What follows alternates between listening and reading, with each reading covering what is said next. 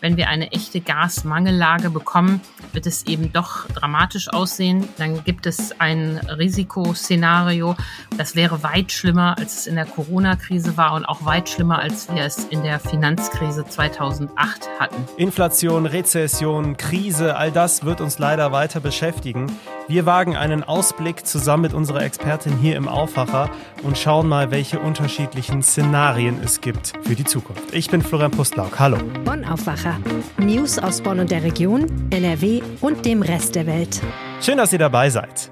Erstmal der Hinweis, dass der Samstagsaufwacher, also unser Wochenrückblick, erst am Sonntag erscheint an diesem Wochenende, weil wir die Ausgabe live produzieren und ihr könnt dabei sein. Morgen in Düsseldorf. Mehr dazu gleich. Wir starten mit den Meldungen aus Bonn und der Region. Wen würden die Bonner in den Stadtrat wählen, wenn jetzt Kommunalwahl wäre? In einer aktuellen Forsa-Umfrage haben die Grünen bei dieser Frage stark zugelegt und kommen auf 32 Prozent. Linke und der Bürgerbund Bonn müssen dagegen deutliche Verluste in Kauf nehmen. Im Auftrag von Generalanzeiger und Radio Bonn Rhein-Sieg hat Forsa im August dieses Jahr 751 Personen in Bonn befragt, wen sie bei einer Kommunalwahl wählen würden. Die Linken, die 2020 6,2 Prozent erhielten und damit auf vier Sitze Sitze kamen, wären bei einer Wahl in diesem Spätsommer laut Forsa auf nur drei Prozent gekommen. Der Bürgerbund Bonn wäre ebenfalls auf drei Prozent abgerutscht. Auch CDU und SPD müssen laut der Umfrage Verluste hinnehmen. Die CDU kommt aktuell in Bonn nur noch auf 24 Prozent und die SPD auf 15. Freuen können sich dagegen FDP und Volt. Die Liberalen können in der aktuellen Umfrage fast zwei Prozentpunkte zulegen und kommen auf sieben Prozent. Volt verbessert sich auf sechs Prozent. Das Bonner Landgericht muss einen im vergangenen Jahr abgeschlossenen Prozess um den Tod eines in einem Waldstück gefundenen Mannes neu verhandeln. Der Bundesgerichtshof hob das Urteil aus März 2021 wieder auf, bei dem ein Angeklagter zu sechseinhalb Jahren Jugendstrafe verurteilt worden war. Der Fall werde zu einer neuen Verhandlung an eine andere Kammer des Landgerichts zurückverwiesen, erklärte der BGH. Das Landgericht in Bonn hatte in dem Prozess einen damals 20-Jährigen wegen Totschlags verurteilt. Ein damals 30 Jahre alter Mitangeklagter wurde wurde, obwohl er während der Tötung des Opfers dabei gewesen sein soll, freigesprochen. Die beiden Angeklagten hatten sich im Prozess jeweils gegenseitig belastet, den Mann getötet zu haben. Die Geschehnisse sollen sich im Juli 2020 in einem Waldstück bei Eitorf ereignet haben. Gegen das Urteil hatten sowohl die Staatsanwaltschaft als auch der verurteilte Angeklagte Revision eingelegt. Das Feuerwerkspektakel Rhein in Flammen könnte im nächsten Jahr zu einer kleinen, auf die Bundesstadt Bonn beschränkten Veranstaltung schrumpfen. Die beteiligten Städte Bad Honnef, Linz und Königswinter haben bereits signalisiert, für in der Vergangenheit entstandene Defizite des Hauptveranstalters nicht mit aufkommen zu wollen. Nun hat sich auch der Remagener Haupt- und Finanzausschuss mehrheitlich gegen eine gewünschte Beteiligung an Ausgleichszahlungen ausgesprochen. Nun sollen weitere Gespräche zwischen dem Veranstalter und den Kommunen stattfinden, um eine Lösung zu finden. Und damit zum ersten Thema heute im Aufwacher. Sie betrifft uns alle, fast überall im Alltag, die Inflation. Vieles ist teurer geworden, sogar massiv teurer. Schuld ist die Energiekrise. Die Bundesregierung rechnet fürs nächste Jahr mit einer schrumpfenden Wirtschaft. Es sind also historisch schlechte Zeiten aktuell. Ja, das macht schlechte Laune. Deswegen wollen wir jetzt mal einen Ausblick wagen, wie es denn so weitergeht. Mit Antje Höning aus der Wirtschaftsredaktion der Rheinischen Post. Hallo. Hallo Florian. Die Inflationsrate lag in Deutschland im September bei 10 Prozent. Das ist so hoch wie seit 19 1951 nicht mehr. Es ist also etwas, das die aller, allermeisten von uns gar nicht kennen. Wird die Inflation denn noch weiter steigen? Angeheizt ist das Ganze natürlich durch die hohen Energiekosten und da haben wir Verbraucher leider noch nicht die Spitzen gesehen. Das heißt, wir müssen davon ausgehen, dass die Energiepreise auch im neuen Jahr weiter steigen, beziehungsweise das bei den Menschen ankommt. Und deshalb ist davon auszugehen, dass auch im Jahr 2023 die Preise weiter steigen werden. Der Chef der Bundesbank, ähm, Joachim Nagel, ist gerade in den USA und meine Kollegin Birgit Marschall ist dort auch. Er hat gesagt, dass die Bundesbank davon ausgeht, dass die Inflation im nächsten Jahr auch bei sieben Prozent liegen wird. Jetzt denkt man vielleicht auf den ersten Blick, wow, gerade haben wir zehn Prozent, das ist sieben Prozent, das ist doch dann äh, eine Entspannung. Nein, ist es nicht. Die sieben Prozent im nächsten Jahr kommen ja auf die zehn Prozent von jetzt drauf. Also nächstes Jahr keine Entspannung in Sicht. Mhm. Hohe Inflation, drohende eine Rezession, wirtschaftliche Krise. Bundeswirtschaftsminister Robert Habeck hat zumindest für 2024 Hoffnung gemacht, weil da erwartet die Bundesregierung eine stabilere Wirtschaft. Ist das realistisch? Das ist realistisch, weil man da ganz unbedarft ja darüber sprechen kann. Das ist ja noch weit hin, da wird sich keiner mehr dran erinnern. Das ähm, ist also leicht gesagt, ähm, insofern vielleicht realistisch, aber was da alles im nächsten Jahr passieren wird, weiß man nicht.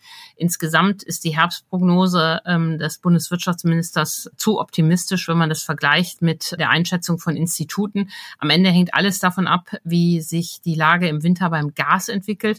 Wenn wir eine echte Gasmangellage bekommen, wird es eben doch dramatisch aussehen. Dann gibt es ein Risikoszenario und die Institute, die führenden Forschungsinstitute gehen dann davon aus, dass wir einen Absturz der Wirtschaft um knapp acht Prozent bekommen können. Das wäre weit schlimmer, als es in der Corona-Krise war und auch weit schlimmer, als wir es in der Finanzkrise 2008 hatten. Am Ende hängt alles davon ab, was äh, aus, der, aus dem Gas wird und ob wir mit dem Gas hinkommen. Dann kommen wir jetzt zu diesem schrecklichen Wort Doppelwumms, ähm, also diesem 200 Milliarden Euro Paket, das die Bundesregierung auf den Weg bringen will, um uns alle zu entlasten. Wie sehr wird das denn am Ende tatsächlich helfen? Du sprichst es an. Das Wichtigste ist ja, dass es nicht zu dieser Gasmangellage kommt. Genau. Und das ist das Problem beim Doppelwumms, der jetzt mit der Gaspreisbremse kommen soll.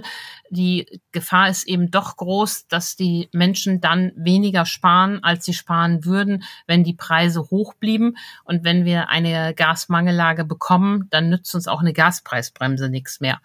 Die Netzagentur hat festgestellt, dass die Menschen, die privaten Haushalte in den vergangenen zwei Wochen etwas weniger Gas verbraucht haben als vor einem Jahr, weist aber auch darauf hin, dass das natürlich am relativ warmen Wetter liegt. Dann ist es natürlich einfach, Gas zu sparen. Die Nagelprobe kommt, wenn die Wochen kälter werden. Und auch darauf hat die Netzagentur hingewiesen. Dann muss auch gespart werden. Insgesamt muss Deutschland 20 Prozent einsparen, sonst wird das nichts. Du hast viele Meinungen aus Fachkreisen gehört und natürlich auch gelesen. Was muss denn noch passieren, damit die Krise abgedämpft werden kann? Das Entscheidende ist, dass wir das ähm, Angebot erhöhen. Das gilt für Gas und das gilt für Strom, denn wir wissen, der Preis bestimmt sich durch Angebot und Nachfrage und je höher das Angebot, desto stärker ist der Druck auf den Preis nach unten. Das heißt, beim Gas ist es gut und richtig, dass Wirtschaftsminister Habeck überall in der Welt äh, Gas einkauft, den Ausbau der Flüssiggasterminals vorantreibt und jetzt mit Frankreich auch einen schönen Deal gemacht hat. Seit gestern läuft Gas aus Frankreich nach äh, Deutschland. Ähm, ähm, das ist ganz prima. Über das Saarland kommt das. Das ist Gas, das die Franzosen aus Spanien oder Afrika haben und von dem sie uns jetzt was abgeben. Die waren nie so abhängig von Russland wie wir. Dieser Weg ist richtig. Und beim Strom muss man jetzt einfach ans Netz bringen, was man hat. Da ist man ja auch dabei, die Kohlekraftwerke hochzufahren. Das könnte alles so von den Genehmigungen her schneller gehen. Naja, und auch die Atomkraftwerke müssen jetzt ans Netz zurück, die man eigentlich abschalten wollte, um da das Angebot hochzuhalten. Also die Gaspreisbremse wird uns nicht retten. Im Gegenteil, da sehe ich kontraproduktive Effekte. Aber die Angebotserhöhung ist der richtige Weg. Gibt es denn irgendwas Konstruktives, was Optimistisches vielleicht sogar zu diesem Zeitpunkt jetzt, was du berichten kannst? Oh, da muss ich ganz lange suchen. Es gibt einzelne, ganz einzelne Produkte, bei denen die Preise nicht gestiegen sind. Soll ich sagen, Tomaten? Das, äh, um ein kleines Detail zu nennen, natürlich gibt es einzelne Dinge, die ähm, gut laufen die Bundesregierung ist ja da unterwegs, aber die Krise ist so heftig manch, und sie ist, äh, die Bundesregierung ist manchmal eben einfach auch zu, ähm, zu spät dran. Auch die Gaskommission muss jetzt unter solchem hohen Zeitdruck arbeiten. Vielleicht ist das einzig Gute, das, was mir Manuel Frondel, der gute Energieexperte vom RWI-Institut in Essen gesagt hat. Beim Großhandel, sagt er, sind die Preisspitzen hinter uns, weil schlimmer kann es ja nicht werden. Wir haben ja einen kompletten Lieferstopp bereits aus Russland. Das setzt sich noch an die Verbraucher fort, aber wenigstens gibt es, was den Großhandel betrifft, keine weitere Erhöhung. Vielleicht ist das ein kleines Licht in diesen dunklen Tagen. Du wirst die wirtschaftliche Entwicklung auf jeden Fall für uns weiter im Auge behalten und hier im Aufwacher berichten. Vielen Dank, Antje Höning. Sehr gerne, vielen Dank. Ja, ist ein schwieriges Thema. Wenn ihr weitere Details dazu erfahren wollt, habe ich euch einen Artikel in den Shownotes verlinkt. Damit sind wir beim zweiten Thema heute hier im Podcast und das ist diesmal eine Einladung an euch. Normalerweise hört ihr den Aufwacher ja in eurer Podcast-App, wo auch immer. Und morgen am Samstag könnt ihr live dabei sein, nicht nur zum Hören, sondern auch zum Sehen. Ich bin auch dabei und Helene Pawlitzki aus dem Aufwacher-Team. Hallo Helene. Hallo Florian. Also, wir machen die Samstagsfolge des Aufwachers mal live. Hm. Wann und wo? Ja, in der Stadtbibliothek in Düsseldorf, direkt am Hauptbahnhof. Neben dem Bibliothekscafé gibt es einen sehr tollen Raum mit einem tollen Panorama, das sogenannte Stadtfenster. Und da freue ich mich mega drauf, wenn man da einfach, äh, während man podcastet, rausgucken kann auf das, ich weiß gar nicht, wie das Wetter wird, aber jedenfalls auf das Stadtgeschehen und gleichzeitig natürlich drin dann hoffentlich viele Menschen aus der Stadt und auch aus ganz Nordrhein-Westfalen begrüßen kann.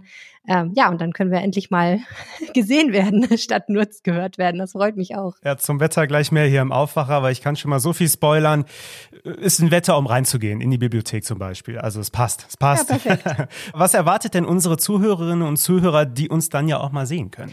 Ja, wir machen natürlich das, was wir immer am Samstag machen, nämlich einen Wochenrückblick. Wir schauen, was war eigentlich die ganze Woche so in der Region los, was hat die Menschen hier bewegt, was hat uns bewegt. Und da gibt's einige Themen, die uns so ein bisschen auf der Seele brennen. Ich glaube, ein Thema, was ganz, ganz viele Menschen bewegt hat, ist, dass der regional sehr bekannte Bäcker Stinges äh, beschlossen hat, dass es sonntags dort keine Sonntagsbrötchen mehr geben wird, weil die nämlich sonntags keinen Betrieb mehr haben. Ein krasses Thema. Mhm. Da merkt man mal, da geht so richtig an die Substanz, wenn man weiß, oh ne, ich muss meine Sonntagmorgenroutine ändern. Ich kann da keine Brötchen ja, Absolut. Aber wir reden natürlich dann auch über so Themen wie, wie sind eigentlich die aktuellen Corona-Regeln in NRW? Da haben wir nämlich rausgefunden, dass das besonders viele Menschen interessiert, weil unsere Kolleginnen und Kollegen vom SEO-Team geschaut haben, was wird oft gegoogelt. Und da wissen wir, das ist etwas, was die Leute sehr häufig googeln, weil es im Moment einfach sehr verwirrend ist.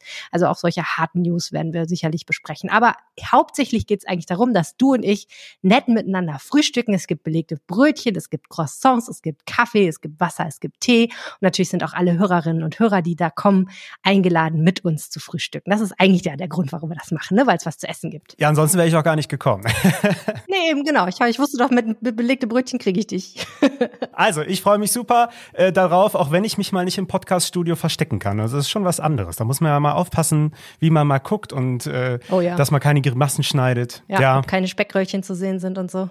Ah, ganz schlimm, ganz schlimm zum Thema Frühstück. Seid dabei übrigens auch bei den anderen Podcasts der Rheinischen Post. Rheinpegel und Fohlenfutter. Morgen, also am Samstag, ab 10.30 Uhr in der Stadtbibliothek Düsseldorf, direkt neben dem Bibliothekscafé. Also Helene, das wird cool, hoffe ich. Ja, auf jeden Fall. Ich freue mich mega auf dich. Und auf alle anderen natürlich. Ja, ich mich auch. Bis dann. Bis dann. Tschüss. Damit ihr es auch nochmal schwarz auf weiß habt, wann, wo, wie, dann könnt ihr das alles nochmal in den Shownotes ganz entspannt nachlesen. Und das wird heute auch noch wichtig. Heute startet in Bonn die Bundesdelegiertenkonferenz der Grünen, die geht bis Sonntag. Und vor dem Beginn sind heute Demos angekündigt von Umweltverbänden und Klimaschützerinnen und Schützern, zum Beispiel von Fridays for Future und Greenpeace. Sie wollen gegen die Reaktivierung von Kohle- und Atomkraftwerken protestieren, die ja auch von den Grünen als Teil der Bundesregierung wegen der Energiekrise unterstützt wurden. Auch in Köln darf der Muezzin-Ruf ab heute erklingen. Die Zentralmoschee hat dafür eine Genehmigung erhalten. Der Ruf darf maximal fünf Minuten andauern und eine Lautstärke von 60 Dezibel haben. Er wird über Lautsprecher am Innenhof der Moschee ertönen. Den Muezzin-Ruf zum Freitagsgebet gibt es schon an über 30 Gemeinden in ganz Deutschland, in NRW zum Beispiel, auch in Krefeld, Düren oder Oerkenschwick. Heute wird in Düsseldorf der Grundstein für den EUREF Campus gelegt, also dem Europäischen Energiezentrum. Das setzt sich für Energiewende, Nachhaltigkeit und Mobilität ein. Auf dem Campus sollen sich internationale Unternehmen und zum Beispiel Forschungseinrichtungen ansiedeln. Der Campus soll bis 2024 fertig sein und einen EUREF Campus gibt es auch schon in Deutschland und zwar in Berlin-Schöneberg. Wir haben das Wochenende schon fast erreicht und das bedeutet im Aufwacher natürlich auch immer, ihr bekommt Kulturtipps aus unserer Kulturredaktion pünktlich zum Wochenende heute von Lothar Schröder. Jeder Kulturmensch und Bücherfreund muss einfach in der kommenden Woche nach Frankfurt reisen, wenn dort nach zwei Jahren Pandemie die weltgrößte Buchmesse wieder ihre Pforten öffnet und die Neuerscheinung von 4000 Ausstellern aus diesmal 85 Ländern präsentieren wird. Für das Publikum ist die Messe schon am 21. Oktober geöffnet und geht noch bis zum 23. Oktober. Aber wenn man schon mal in Frankfurt ist, sollte man sich auch die reiche Museumslandschaft dort nicht entgehen lassen. Und ich möchte drei kleinere Museen empfehlen, die mir sehr am Herzen liegen.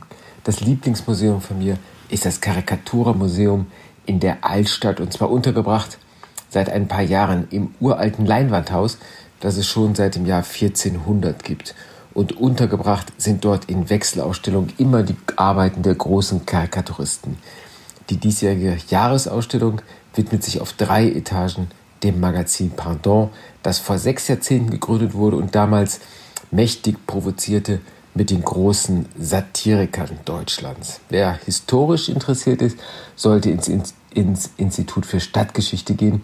Dort widmet man sich der Zeit von 1848, 49, also das große Paulskirchenparlament in Frankfurt. Und schließlich für jüngere Leute eine gralle Performance im Museum of Modern Electronic Music, das das Werk des DJs Sven Feth sehr bildreich, sehr musikstark zeigt. Also Frankfurt ist immer eine Reise wert zur Buchmesse ganz besonders. Ich wünsche allen viel Spaß dabei. Das war der Kulturtipp zum Wochenende von Lothar Schröder. Vielen Dank. Noch kurz zum Wetter. Heute bleibt es eher grau und bewölkt. Es kann zwischendurch auch regnen bei 14 bis 17 Grad. Auch das Wochenende bleibt dann eher wechselhaft mit Regen, Wolken und nur selten mal mit Sonne. Es wird aber etwas milder. Bis 20 Grad sind möglich. Das war der Aufwacher für Freitag, den 14. Oktober. Ich wünsche euch jetzt ein schönes Wochenende. Vielleicht sehen wir uns ja auch morgen in der Zentralbibliothek in Düsseldorf. Das würde mich sehr freuen. Habt ansonsten auch eine schöne Zeit. Ich bin Florian Pustlauk. Macht's gut. Ciao. Mehr Nachrichten aus Bonn und der Region gibt's jederzeit beim Generalanzeiger. Schaut vorbei auf ga.de.